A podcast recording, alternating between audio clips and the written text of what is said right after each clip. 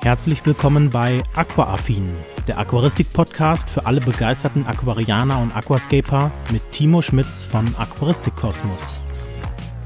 Ja, und damit ganz herzlich willkommen zur 22. Folge des Aquaaffin Podcasts. Heute habe ich mal wieder einige Themen dabei für euch, die euch sicherlich wirklich interessieren werden, denn ich glaube, es sind relativ spannende Themen für jedermann in der Aquaristik oder im Aquascaping. Und da schauen wir uns zum allerersten natürlich mal das Thema an, was es so für verschiedene Glasarten gibt. Also da gibt es ja zum Beispiel Floatglas, äh, Weißglas, Acrylglas und was die so für Vor- und Nachteile haben, ob es sich wirklich lohnt, quasi immer die nächste Stufe abzugraden. Das schauen wir uns an. Und dann gibt es nochmal ein Thema, da muss ich jetzt schon im Vorfeld sagen, ich habe noch keine Lösung parat. Ich möchte euch nur quasi an meinen Gedanken so ein bisschen teilhaben lassen. Und zwar ist das Thema quasi Stromausfall oder Blackout mit Aquarium. Und da möchte ich einfach mal so ein paar Gedanken, die ich mir dazu zu dem Thema jetzt gemacht habe in den letzten Tagen, einfach mal mit euch teilen. Vielleicht habt ihr ja noch Gedanken dazu. Und ähm, ja, genau. Ansonsten gibt es natürlich wie immer jetzt in den letzten Folgen einfach mal am Anfang so ein bisschen ähm, ein paar kleine Updates zu den Becken, beziehungsweise was so jetzt in den letzten äh, Tagen und Wochen dann hier so passiert ist. Und da möchte ich mal mit einem Thema anfangen, das mich wirklich jetzt in den letzten Tagen ja ein bisschen auf Trab gehalten hat, weil ich da so ja, vielleicht ein bisschen Blut geleckt habe. Und das ist das Thema Smart Home quasi in Verbindung mit Aquarien. Und ähm, ich habe mir jetzt da schon verschiedene Videos angeguckt, habe mir verschiedene verschiedene Produkte angeguckt, die es so gibt. Jetzt noch nicht mal mehr im Hinblick auf wirkliches Smart Home. Ja, ich äh, steuere irgendwie, keine Ahnung, ähm, was weiß ich mit meinem Handy, sondern halt, dass man einfach mal schaut, wie kann ich mein Aquarium smart machen, aber auch smart im Sinne von wirklich smart und nicht, ich habe einfach mal irgendwie hier so Temperaturen einfach nur online und das war's dann, ne? weil das bringt mir ja an der Stelle nichts. Und ähm, ich habe mir jetzt verschiedene Produkte angeguckt über Filter, über ähm, Kühler und Heizstäbe, ähm, über Temperatursensoren, ähm, weil ich es eigentlich spannend finde, das einfach mal zu bündeln ähm, und das quasi in einen ja, zentralisiertes Produkt quasi umzumünzen. Also die Leute, die sich mit Smart Home beschäftigt haben, werden das erkennen, dass es da verschiedene äh, Software-Systeme gibt, wie zum Beispiel IO Broker, ähm, bei denen man dann bestimmte Aktionen beispielsweise auslösen kann, man kann Dinge abfragen etc. pp. Ähm, und sich halt auch Sachen visuell darstellen lassen. Und genau das meine ich damit, dass man einfach zum Beispiel auch die Möglichkeit hat, beispielsweise die Temperatur sich darstellen zu lassen, aber halt auch andere Informationen zu dem Becken halt alles zentralisiert. Weil wenn man das sich anschaut, dann brodelt ja oder macht jeder Hersteller momentan so sein eigenes Süppchen, ja. Das heißt, man hat vielleicht irgendwelche Firmen, die äh, Filter versuchen momentan smart zu machen oder die schon smart sind, in Anführungszeichen. Da kann man natürlich immer die Frage stellen, was heißt denn jetzt konkret smart? Ja, heißt smart einfach nur, die sind mit dem WLAN verbunden und pusten ihre Werte quasi ins äh, WWW rein. Ja, ähm, das ist natürlich die Frage, was man dann unter smart definiert. Aber da macht halt jeder momentan noch so sein eigenes Süppchen, hat dann seine eigene App quasi und ich hätte dann wahrscheinlich gefühlt so drei, vier, fünf verschiedene Apps, bei denen ich dann irgendwas abfragen kann. Und da ist mir dann halt auch aufgefallen, genau dieser Punkt, nämlich, dass die Hersteller momentan alle so ein bisschen selber was sich zusammenkochen und das halt alles noch nicht so zusammenpasst. Ich bin mir da noch unschlüssig. Ähm, ich wäre sehr, sehr gerne dieses Jahr auf der ähm, Messe da ist mir doch glatt der Name entfallen, nämlich der Interzoo. Ähm, ich hatte jetzt gerade die Aqua Expo Tage im Kopf, aber die kommen ja noch im Oktober und vielleicht bin ich dann auch anwesend. Schauen wir einfach mal. Leider war ich zu dem Zeitpunkt ähm, zur Interzoo noch nicht äh, in Deutschland, deswegen oder nicht mehr in Deutschland zu dem Zeitpunkt, weswegen ich da leider nicht anwesend sein konnte. Aber da wäre ich sehr, sehr gern gewesen, um mir einfach mal auch Produkte anzugucken, die es vielleicht jetzt gibt, die ich noch gar nicht so auf dem Schirm habe, weil natürlich da auch einiges immer passiert im Bereich Innovation. Ähm, da kann ich euch gerne gerne mal Videos beziehungsweise generell den Kanal vom Eike von Emotion in Aqua empf empfehlen. Er hat da auch verschiedene Interviews geführt, auch gerade speziell mit dem Blick auf ähm, ja, Innovation in der Aquaristik. Ähm, könnt ihr gerne mal vorbeigucken, waren spannende Interviews auch mit anderen YouTuber-Kollegen und ähm, ja, von daher äh, habe ich da halt so gemerkt, okay, das wäre was, wo ich so als Technikfreak, ne, also ich glaube, dass das vielleicht für viele von euch nicht wirklich sinnvoll ist, beziehungsweise ihr nicht den, den Mehrwert davon habt. Ja, also äh, jemand, der sich überhaupt nicht für Technik interessiert und der sagt, ja gut, mein Aquarium soll funktionieren und ich möchte das sowieso möglichst low-tech betreiben, ja, der ist natürlich an diesem Thema Smart Home wahrscheinlich komplett falsch. Ja, und der wird auch da kein Interesse dran haben. Aber gerade die Leute, die beispielsweise sagen, hey, weißt du was, ähm, Smart Home Internet of Things oder so, das interessiert mich halt. Und ähm, irgendwie so ein bisschen Technik-Freak, äh, Freak-mäßig da veranlagt sind, die werden da sicherlich ähm, ja auf ihre Kosten kommen. Und von daher bin ich da am Schauen. Ich äh, würde nämlich gerne hier hinter mir das 80-Liter-Becken, das wird ja neu eingerichtet und dann soll da auch ein neuer Filter rein. Und ich hatte mich jetzt auch mal beispielsweise mit Filtern auseinandergesetzt, die beispielsweise ins WLAN eingebunden werden können. Da gab es ja ach, vor zehn Jahren oder so gab es ja auch schon Filter, auch von, äh, von namenhaften Herstellern, die dann beispielsweise per Display steuerbar waren und ähm, dann auch den Leitwert und sowas angezeigt haben. Es hat sich nicht so richtig durchgesetzt, habe ich so das Gefühl. Aber ähm, ja, ich bin da einfach momentan so ein bisschen mit, ähm, mit dieser Thematik äh, mich am beschäftigen und zu schauen, was es vielleicht noch für Produkte gibt, wo ich sage, hey, da geht mir so mein, mein Techniker-Herz auf und ähm, das muss ich dann auf jeden Fall auch fürs Aquarium haben. Auf der anderen Seite gibt es aber auch Produkte, wo ich sage, so, ähm, also muss ich jetzt sowas ernsthaft für mein Aquarium haben? Ähm, ja, ne, also da, da gibt es halt äh, wahrscheinlich äh, ist die, die Königsdisziplin quasi dabei, das äh, ausgewogen äh, zu machen, dass man halt wirklich dann nicht alles zu sehr smart versucht zu machen, was es nicht unbedingt sein muss. Ja, also ähm, wenn ich jetzt äh, da einen Heizer quasi per, per Controller steuern kann, den ich auch vorher einfach mit einem Drehregler ich weiß, einige, ähm, einige ähm, Regelheizer haben das nicht, aber äh, oder Heizer haben das nicht. Du kannst aber die auch Heizer kaufen, die oben so einen Regler dran haben. Ähm, ob ich dafür einen extra Controller brauche, hm, weiß ich jetzt nicht. Ne? Ist einfach nur so meine, meine persönlich, mein persönliches Empfinden. Und äh, da wird es aber in der Zukunft dann noch weitere Podcasts, noch weitere Videos zu geben, ähm, weil das, glaube ich, auch ein Thema ist, was vielleicht den einen oder anderen dann doch interessieren könnte, auch wenn es wahrscheinlich gerade für die Hardcore-Aquarianer, ja, die jetzt ähm, wirklich nicht so viel an, an Technik dann am Becken haben, äh, vielleicht nicht ganz so interessant sein wird. Naja, ansonsten so sieht soweit ganz gut aus. Hier bei dem Community Mini M-Becken habe ich jetzt wieder Fussel- und Pelzalgen. Yay! Ähm, ich habe da jetzt auch gestern mal einen ähm, Ammonium genau, Ammoniumtest bestellt, äh, weil das äh, ja auch manchmal damit zusammenhängen kann, dass du ein gewisses Ammoniumproblem in deinem Becken hast. Da muss ich jetzt mal gucken, ähm, wie sich das Ganze da entwickelt. Aber ja, also man merkt halt, Aquaristik ist ein Geduldsprojekt, denn das Ganze steht jetzt hier so gut ein halbes Jahr und die Algenphase, also äh, es war mal wieder besser, dann war es mal wieder schlechter und jetzt ist es gerade halt wieder etwas schlechter und ähm, da bin ich halt noch wirklich mit mir am Ringen, mehr oder weniger, ähm, um das Becken halt möglichst quasi optimal einzustellen bzw. algenfrei zu bekommen. Ähm, ja, ansonsten gibt es auch hinter mir Neuigkeiten hier mit dem ähm, ähm, ähm Mini-M-Becken, wollte ich jetzt gerade sagen. Quatsch, mit dem 80-Liter-Becken natürlich.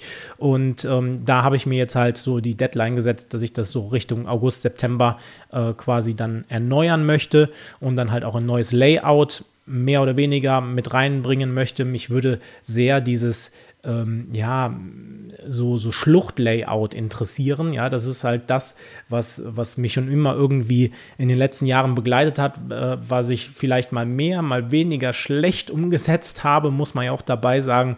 Ähm, ich glaube, ich bin da an der Stelle vielleicht nicht der kreativste. Ja? Da gibt es halt genug ähm, Aquascaper, also richtige Aquascaper oder YouTuber Aquascaper, die Becken viel, viel besser einrichten können, als ich das jemals könnte. Ähm, ja, wir, wir, werden einfach schauen und da wird natürlich dann auf dem Hauptkanal Aquaristik Kosmos auch noch mal was kommen. Das werde ich nämlich jetzt die nächsten Tage auch noch aufnehmen, nämlich einfach mal ein Rückblick, wie sich das Becken jetzt in den zweieinhalb Jahren, die es hier gestanden hat, zweieinhalb, ja, es waren zweieinhalb Jahre ungefähr, ähm, gestanden hat, dann entwickelt hat und äh, ich denke mal, das wird vielleicht auch ganz interessant dann für euch werden. Aber dann gibt es natürlich auch einen Ausblick und wie plant man denn eigentlich ein Aquarium oder Aquascape dann ähm, in die Richtung weiter. Gut, so viel ist es eigentlich zu dem Thema, was äh, oder zu den Themen, die jetzt hier mehr oder weniger so in den letzten Wochen wieder aufgekommen sind. Ähm, dann würde ich sagen, kommen wir mal zu einem Thema, was, glaube ich, viele am Anfang in der Aquaristik beschäftigt, beziehungsweise wenn man vor dem Neukauf eines Aquariums steht. Denn wenn man ein Aquarium hat, ja, dann ähm, kann man an dem Thema meistens nicht mehr so viel ändern. Und das wäre nämlich das Thema Glasarten, die wir ähm, in der Aquaristik oder äh, generell im Aquarienbau kennen. Und da werden die größten Vertreter oder die beiden bekanntesten mehr oder weniger sein, einmal das Floatglas und einmal das Weißglas. Floatglas, das sind in der Regel, ähm, ja, oder mit Floatglas werden in der Regel die ganz normalen Standard-Aquarien gebaut. Ja, also alle, die ihr irgendwie von den äh, größten oder von vielen Marken bekommen könnt, ähm, alles, was so Standard-Line-Sachen sind, die werden in der Regel, da lehne ich mich jetzt etwas aus dem Fenster, aber ich würde sagen, äh, in der Regel mit Floatglas äh, gebaut, gebraut, ja, das wäre auch was, ne? Ähm, und auf der anderen Seite gibt es dann Weißglas, was man vor allem vielleicht auch im Aquascaping-Bereich viel findet. Ich habe jetzt hier beide Becken ähm, als Weißglas, hatte aber davor halt auch ein Rio 125, was ein Floatglas war. Das heißt, ich kenne beide äh, Glasarten und natürlich auch den, dementsprechend die Vor- und Nachteile. Jetzt müssen wir aber erstmal natürlich drauf schauen, was ist denn überhaupt Floatglas? Und Floatglas ist mehr oder weniger einfach ein Glas, was einen höheren Eisenoxidanteil hat. Das hängt mit dem Herstellungsverfahren zusammen. Ähm, da möchte ich jetzt nicht in der Tiefe drauf eingehen, da habe ich nämlich auch nicht so viel Ahnung von. Aber im Endeffekt hat das einfach was mit dem ähm, Eisenoxidanteil im Glas zu tun. Das heißt, wenn wir uns das Glas anschauen, wirkt es etwas grünstichiger. Das heißt, die Farbwahrnehmung, die man durch ein Floatglas hat, ist in der Regel etwas anders, als es vielleicht wirklich in der Realität wäre. Das heißt, etwas grünstichiger. Jetzt muss man diesen Punkt aber an der Stelle auch etwas relativieren, denn das hängt immer auch damit zusammen, wie dick wirklich das Glas ist. Ich habe jetzt hier das 80 Liter Becken, das hat keine Ahnung, eine Wandstärke vielleicht von 6 mm, wenn ja, wahrscheinlich 6 mm oder sowas da fällt das bei solchen Punkten nicht wirklich ins Gewicht. Das heißt, ähm, da merkt man vielleicht, wenn man ein sehr geschultes Auge hat, würde ich jetzt mich, äh, würde ich jetzt mal sagen, merkt man vielleicht den Unterschied, also dass, dass das äh, Floatglas etwas grünstichiger ist. Wenn man aber beispielsweise Aquarien hat, die in äh, mehrere hundert Liter gehen, dementsprechend werden natürlich auch die Wandstärken des Glases halt dicker, ähm, damit halt einfach der Wasserdruck ausgehalten werden kann. Dann ist es so, dass man, ich sag mal, vielleicht so ab 10 mm, also quasi 1 cm Wandglasdicke, ähm, dann doch schon mal einen Unterschied sehen kann das kommt aber auch immer sehr, sehr stark auf die Qualität des Glases an. Also ähm, es gibt halt, ich, ich würde jetzt einfach mal sagen, billige Float-Gläser, ja, da sieht man halt einen sehr, sehr krassen Grünstich und es gibt halt ähm, Gläser, da sieht man den Grünstich jetzt nicht so extrem. Wo man ihn immer relativ gut erkennen kann, ist an den Rändern eines Aquariums, denn da treffen halt beide Glasscheiben oder mehrere Glasscheiben halt aufeinander und man schaut halt quasi beispielsweise, wenn man jetzt einfach sich das Aquarium einfach mal vorstellt, wenn man so davor steht und ich gucke jetzt hier mein Community Mini M-Becken an, dann habe ich natürlich einmal die Frontscheibe und diese Frontscheibe ist quasi auf die beiden Seitenscheiben draufgeklebt. Das heißt, man guckt in die Seitenscheiben mehr oder weniger von der Seite rein und bei diesen ähm, ja, Blickwinkeln mehr oder weniger merkt man vor allem, ob man ein Floatglas oder ein Weißglas hat.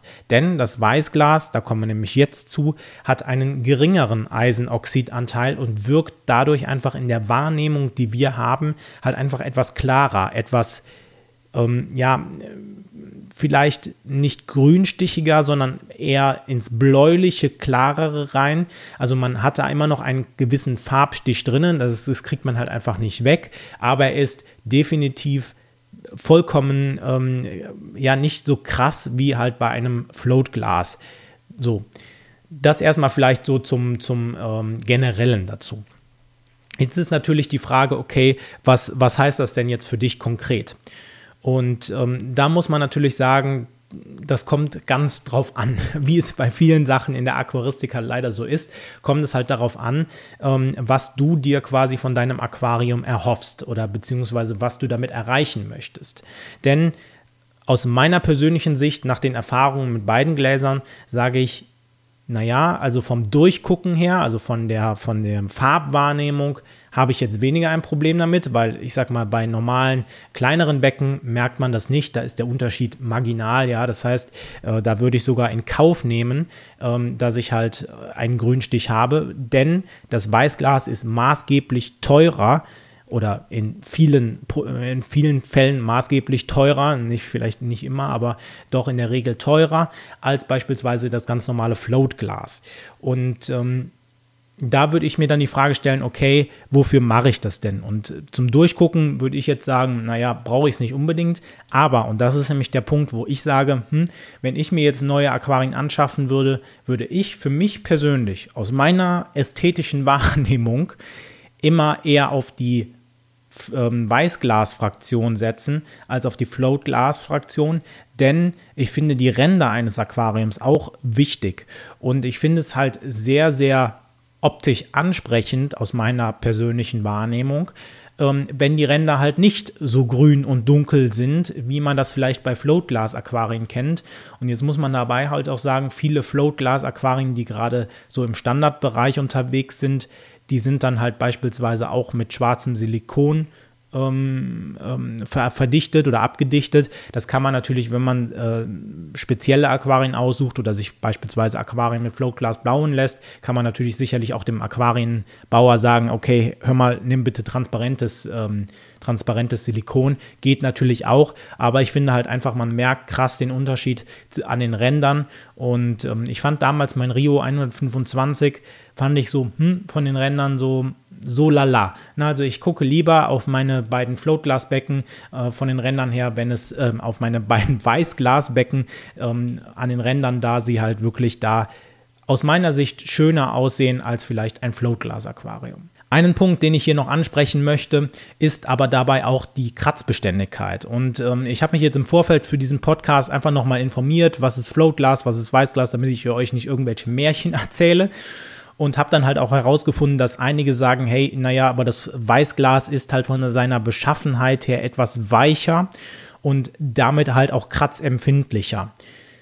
Ich möchte euch das jetzt an der Stelle einfach nur mal so mitteilen. Das gilt es natürlich auch immer zu beachten. Ich finde aber persönlich, dass das jetzt nicht unbedingt ein Kaufkriterium für mich wäre, die Kratzbeständigkeit. Denn ich glaube, es ist egal, welches Glas man hat wenn man nicht aufpasst und beispielsweise, so wie ich das damals bei meinem Rio 125 gemacht habe, schön mit dem Magneten, mit ein paar Steinchen drin, so einmal schön über die Scheibe wischt, dann ist es vollkommen egal, ob es Floatglas oder Weißglas ist, das Glas ist halt zerkratzt. So, der einzige Unterschied ist vielleicht, wenn man jetzt irgendwie sein Aquarium sauber macht und dann vielleicht einfach mal unachtsam ist, dass es dann vielleicht eher zu Kratzern kommen kann.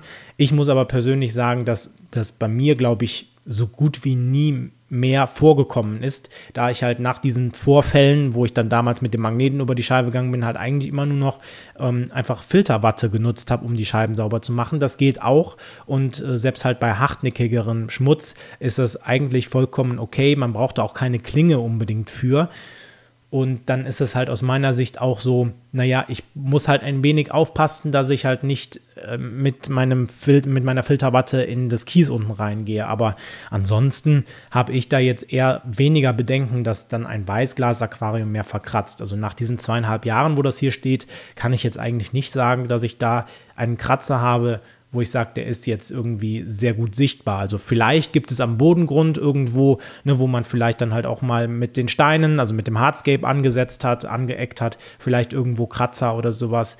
Ähm, aber das wäre jetzt nicht was, was mir aktiv auffallen würde. Also da würde ich jetzt sagen, ist der Punkt relativierbar, dass man halt sagen kann, okay, ähm, es ist eigentlich vollkommen egal, wenn du halt einigermaßen Acht auf dein Glas gibst, ob es jetzt ein Float oder ein Weißglas ist. Im Endeffekt musst du aber für dich selber entscheiden, was für dich die Faktoren sind, die du für dein Aquarium wirklich dann auch ja, beachten möchtest und ob du bereit bist, beispielsweise mehr Geld auszugeben oder sagst, naja, ich muss schon irgendwie auf mein Geld gucken und beispielsweise dann auch ja, einfach das in Kauf nimmst, dass es vielleicht etwas, ja, gut, Schönheit liegt im Auge des Betrachters, aber vielleicht etwas unschöner aussieht als beispielsweise vielleicht bei einem Weißglas-Aquarium. Ne? Einfach meine persönliche Meinung. Gut, das sind jetzt so die zwei Sachen, die wahrscheinlich am häufigsten in der Aquaristik verwendet werden. Und dann gibt es noch ähm, einen Punkt, den möchte ich hier einfach mit aufnehmen, weil er auch so in gewisser Weise dazugehört, ist wahrscheinlich für die meisten nicht ganz so relevant und das ist Acrylglas. Und Acrylglas bietet halt im Vergleich zu Floatglas äh, beziehungsweise Weißglas oder generell richtigem Glas natürlich einige Vorteile, aber natürlich auch wieder auch einige Nachteile. Und hier ist natürlich erstmal so der Vorteil, gerade bei Acrylglas, dass es A, sehr, sehr leicht ist. Das heißt, ähm, wenn man schon mal einmal so irgendwie so eine Acrylglasscheibe in der Hand hat und dagegen eine normale Glasscheibe, man merkt schon den Gewichtsunterschied. Das heißt, gerade bei großen Becken, wo natürlich dann auch mal, ich sage jetzt einfach mal, Becken, die mehrere hunderte Liter fassen können, halt auch alleine schon vom Glas her sehr, sehr schwer sind, ja, wo man dann halt auch sich immer die Frage stellen muss, wie kriege ich die denn transportiert oder trägt der Boden das denn überhaupt? Ist natürlich ein Float, äh, ein, ein äh, Acrylglas-Aquarium dagegen vollkommen, oder nicht vollkommen, aber um einiges leichter als ähm, beispielsweise ein normales Glasaquarium. Auf der anderen Seite, und da kann ich jetzt nicht aus meiner eigenen Erfahrung sprechen, da ich jetzt selber noch kein Acrylglas-Aquarium mehr oder weniger ja, be bewirtschaftet habe, ist es halt so, ähm, dass ein Acrylglas denselben Brechungsindex hat wie beispielsweise das Wasser, was dahinter ist. Das heißt, wenn ich jetzt beispielsweise für euch Videos mache ähm, für meinen Hauptkanal, also von meinem Aquarium, dann muss ich immer darauf schauen, dass meistens die Linse quasi wirklich auf einer Linie mit dem Objekt ist, was ich halt äh, ja, filmen möchte. Das heißt, wenn ich jetzt eine Garnele filme, kann ich nicht so von schräg oben filmen, ähm, da halt einfach sonst die, äh, das Objekt quasi durch die, das Glas, durch diesen, die unterschiedlichen Brechungsindexe Indizes, Indexe, keine Ahnung, ähm, dann verzerrt wird. Und das hat man halt eben bei Acrylglas nicht. Und das kann halt dann gerade, wenn man vielleicht irgendwie ähm, sehr auf den Fotoaspekt oder Filmaspekt bedacht ist oder auch aus sehr unterschiedlichen Blickwinkeln auf sein Aquarium schaut, natürlich ein Grund sein, warum man natürlich dann auf Acrylglas umsteigt. Man muss aber im gleichen Atemzug dann auch sagen, es ist halt eher, glaube ich, ein Nischenprodukt. Das heißt dementsprechend auch relativ teuer. Ja, ähm, Acrylglas, ähm, also ich habe noch kein Acrylglas-Aquarium irgendwo in Zoofachhandel äh, Fachhandel oder sowas gesehen.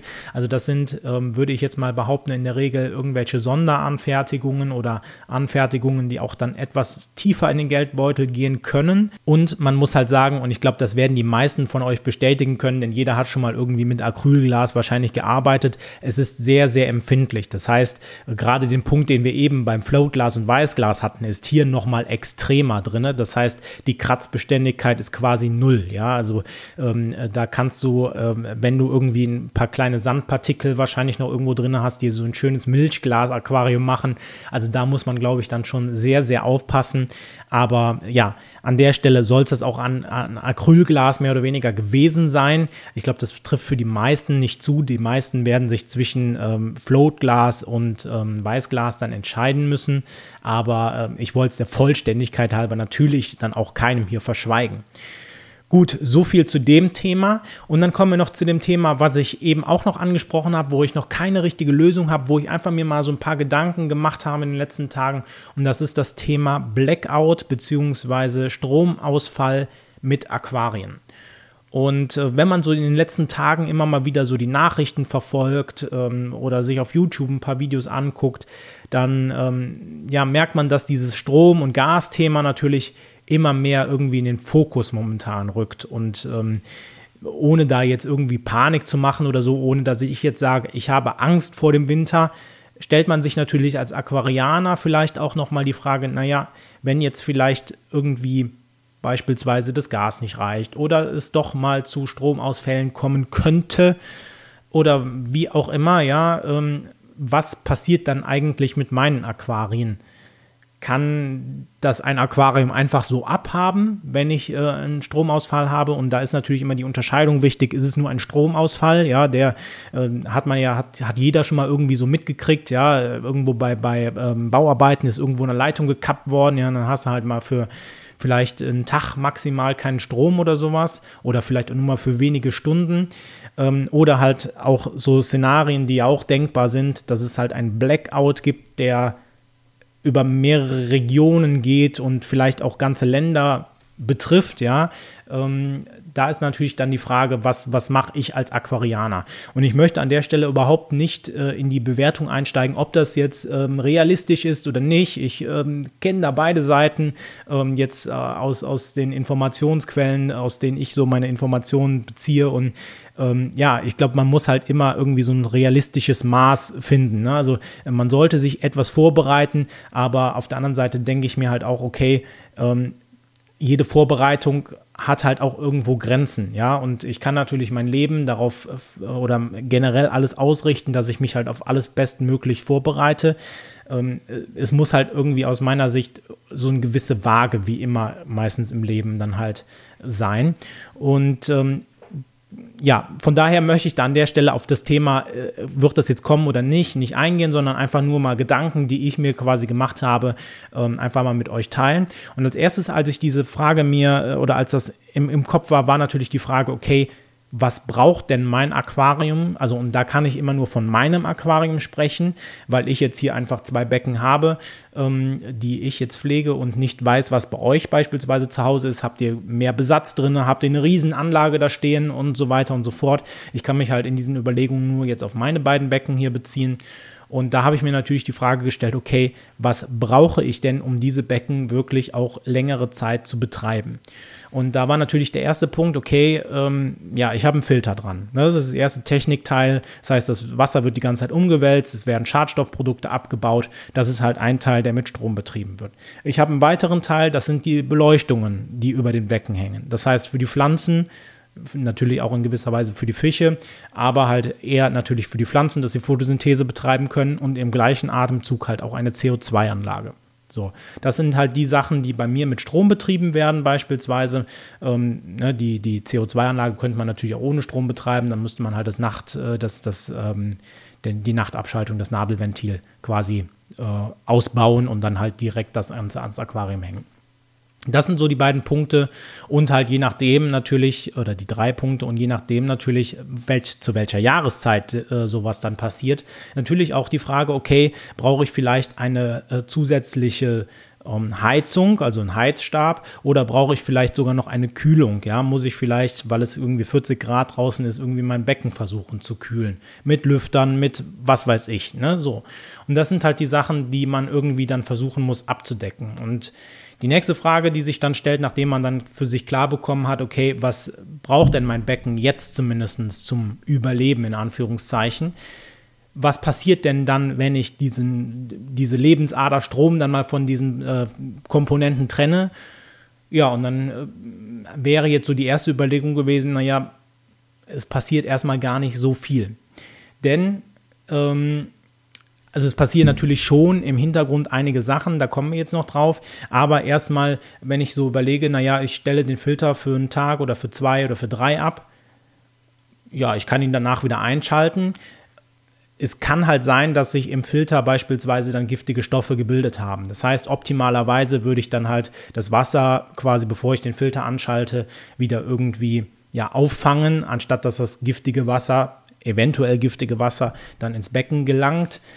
Aber ja, da passiert halt erstmal nicht so viel. Natürlich würden da gewisserweise Bakterien absterben, aber dein Becken hat halt auch so viele Bakterien, beispielsweise im Bodengrund, dass das aus meiner Sicht, zumindest mit dem Aquarium, was ich hier habe, wenn du einen starken, einen übermäßig starken Besatz hast, der darauf angewiesen ist, dass sein Wasser permanent gefiltert wird, dann kann die Sache natürlich anders aussehen. Dann musst du dir natürlich überlegen, kann ich denn diese Filterung quasi weiter aufrecht erhalten oder nicht? Aber in meinem Falle würde sich da jetzt nicht so viel tun. Beleuchtung. Beleuchtung ist natürlich ein Thema, okay. Aber dann dachte ich mir, naja, es gibt ja auch Dunkelkuren. Ne? Also gerade wenn man beispielsweise Probleme mit Algen hat, wird ja auch manchmal geraten, okay, häng mal für paar Tage, vielleicht eine Woche dein Aquarium ab, mach die Beleuchtung aus. So, das heißt, die Pflanzen halten eine gewisse Zeit natürlich ohne Beleuchtung aus. Natürlich, wenn jetzt ein Stromausfall oder ein Blackout über drei, vier, fünf Wochen geht, dann kann es natürlich sein, oder dann wird es auch so sein, dass dein Becken das nicht überlebt. Ja, einfach so stehen gelassen zu werden und dann, ja, danach läuft das wieder. Nein, wird nicht passieren. Aber wenn es halt nun mal für wenige Tage ist, wo dann halt kein Strom ist, würde ich mir an der Stelle beispielsweise auch mit der Beleuchtung keine Sorgen machen.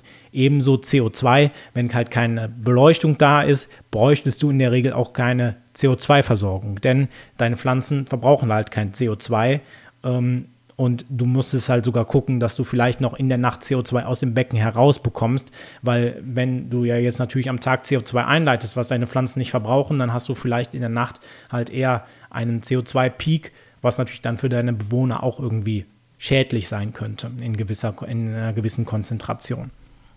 Ebenso macht das natürlich mit dem Heizer bzw. mit dem Kühlen einen gewissen Sinn bzw. Unsinn.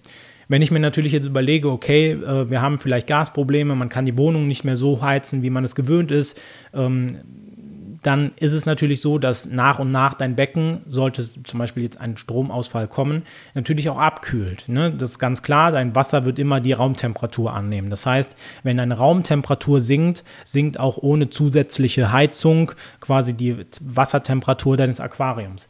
Aber da muss man sich halt auch dann wiederum überlegen, ähm, ist das schädlich für meine Bewohner, ja oder nein? Und das kommt natürlich immer sehr, sehr stark auf die Bewohner an, die man im Aquarium hat. Wenn du jetzt beispielsweise wie ich jetzt einfach nur ein paar ähm, ja, Phantomsalmler drin hast und ein paar Neocaridina-Arten, dann ist es so, dass die es jetzt auch mal vertragen können, wenn es ein paar Grad mal kühler wird. Ja, also die werden da nicht dann alle Bauch oben liegen, äh, nur weil du jetzt irgendwie vielleicht mal unter 20 Grad gekommen bist. Natürlich ist das nicht der optimale Bereich dann, wo du dann vielleicht ankommst. Aber es geht ja dann im ersten Moment erstmal nur darum, quasi dein Becken durch diese Zeit zu bekommen und dann halt zu schauen, dass man es halt möglichst schnell, wenn der Strom wieder da ist, halt auf optimale Werte be, äh, bekommt. Ne? So, das sind halt die Sachen, die man sich überlegen muss. Ebenso halt dann auch, wenn du natürlich jetzt irgendwelche Malawi, was weiß ich, äh, Geschichten in deinem Aquarium hast, die vielleicht etwas mehr Temperatur benötigen, äh, musst du dir natürlich als Aquarianer die Frage stellen, okay, ähm, hm, wie kriege ich denn jetzt da die Stromversorgung oder wie, wie kann ich denn überhaupt beispielsweise heizen? Denn es gibt natürlich da verschiedene Möglichkeiten, wie man Strom, Notstrom, ähm, unterbrechungsfreie Stromversorgung etc., ne, wie man das eine gewisse Zeit aufrechterhalten kann. Aber gerade ein Heizer, der halt sehr viel an Watt zieht, also an, an Leistung zieht, den kann man halt eigentlich nicht über Notstrom dann irgendwie betreiben. Also es sei denn, du hast irgendwo ein Aggregat. Und da ist dann auch wiederum die Frage, wird das Aggregat dann in solchen Fällen nicht eher dazu benutzt, also wenn man jetzt halt von mehreren Tagen ausgeht, um vielleicht den Kühlschrank mal zu betreiben. Ja, also da muss man als Aquarianer natürlich dann aus meiner Sicht, so habe ich mir das dann halt im Kopf überlegt, natürlich auch mal die Abwägung, ähm, das Abwägungssache dann des Aquarianers. Was betreibe ich jetzt eher? Betreibe ich jetzt vielleicht eher damit meinen Kühlschrank oder sowas ähm, oder andere andere Dinge, die für mich als Person lebenswichtig sind, oder betreibe ich damit halt mein Aquarium, ähm, um meine Fische damit zu retten. Ne? Also es ist halt dann auch an der Stelle leider eine Abwägungssache, ähm, was ich dann mit bestimmten Dingen mache oder halt eben nicht mache. Aber ähm, da sind meine Gedanken an der Stelle noch nicht ganz so ausgereift. Ich wollte euch eigentlich nur mal auf diese Reise mitnehmen, was denn so passieren kann, was für mich so Gedanken sind, nach den Gedanken, die ich mir halt jetzt so gemacht habe, habe ich da den ersten Schrecken zumindest verloren. Denn auf der einen Seite gibt es natürlich jetzt die Leute, die sagen, oh, man muss sich auf jeden Fall darauf vorbereiten und es, das Stromnetz wird zusammenbrechen. Auf der anderen Seite sage ich, na gut, wir sind halt wahrscheinlich in der Lage, wo das wahrscheinlicher geworden ist, als vielleicht noch vor, vor zehn Jahren oder sowas. Auf der anderen Seite muss man sagen, auch ist, ich glaube, das europäische Stromnetz, so wie ich das halt mit meinem laienhaften äh, Denken quasi beurteilen kann, ist doch noch eins der sichersten, glaube ich, der Welt, äh, sodass man halt hier an der Stelle vielleicht nicht unbedingt sich die größten Sorgen machen muss. Ähm, es ist natürlich nie verkehrt, sich in gewisser Weise mal so einen Plan B im Kopf zurechtzulegen, was könnte ich machen, wenn der Tag X kommt. Aber deswegen jetzt beispielsweise Aggregate anzuschaffen etc., nur dass ich halt meine beiden Aquarien jetzt durchbekommen würde, da muss ich halt dann auch leider sagen, fehlt mir wahrscheinlich dann auch einfach der Wille bzw. das Geld, um einfach mir hier nochmal irgendwas redundant dahinzusetzen, um halt für den Fall der Fälle gerüstet zu sein, nur um diese beiden Aquarien betreiben zu können. Ja, also das sind halt dann Gedanken, die man sich da machen muss. Und ähm, ja, wird sich aber mit der Zeit zeigen. Ähm, meine Gedanken sind an der Stelle noch nicht ähm, quasi dahingehend komplett schlüssig, aber ich denke mal, das wird sich in den nächsten Tagen und Wochen dann noch ein bisschen näher rauskristallisieren und da werde ich euch natürlich auf jeden Fall hier bei diesem Podcast auf dem Laufenden halten Und dann würde ich sagen, war es das von dieser Podcast-Folge. Wir sind, glaube ich, etwas länger jetzt dieses Mal geworden, aber es ist ja auch mal relativ schön. Und dann würde ich sagen, war es das. Gebt dem Podcast gerne eine Bewertung. Und dann würde ich sagen, hören wir uns beim nächsten Podcast wieder. Bis dahin, macht's gut. Ciao. Das war Aquaaffin, der Aquaristik-Podcast für alle begeisterten Aquarianer und Aquascaper.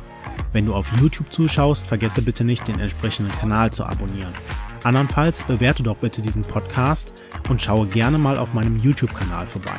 Den Link findest du wie immer in den Show Notes. Also, bis dann!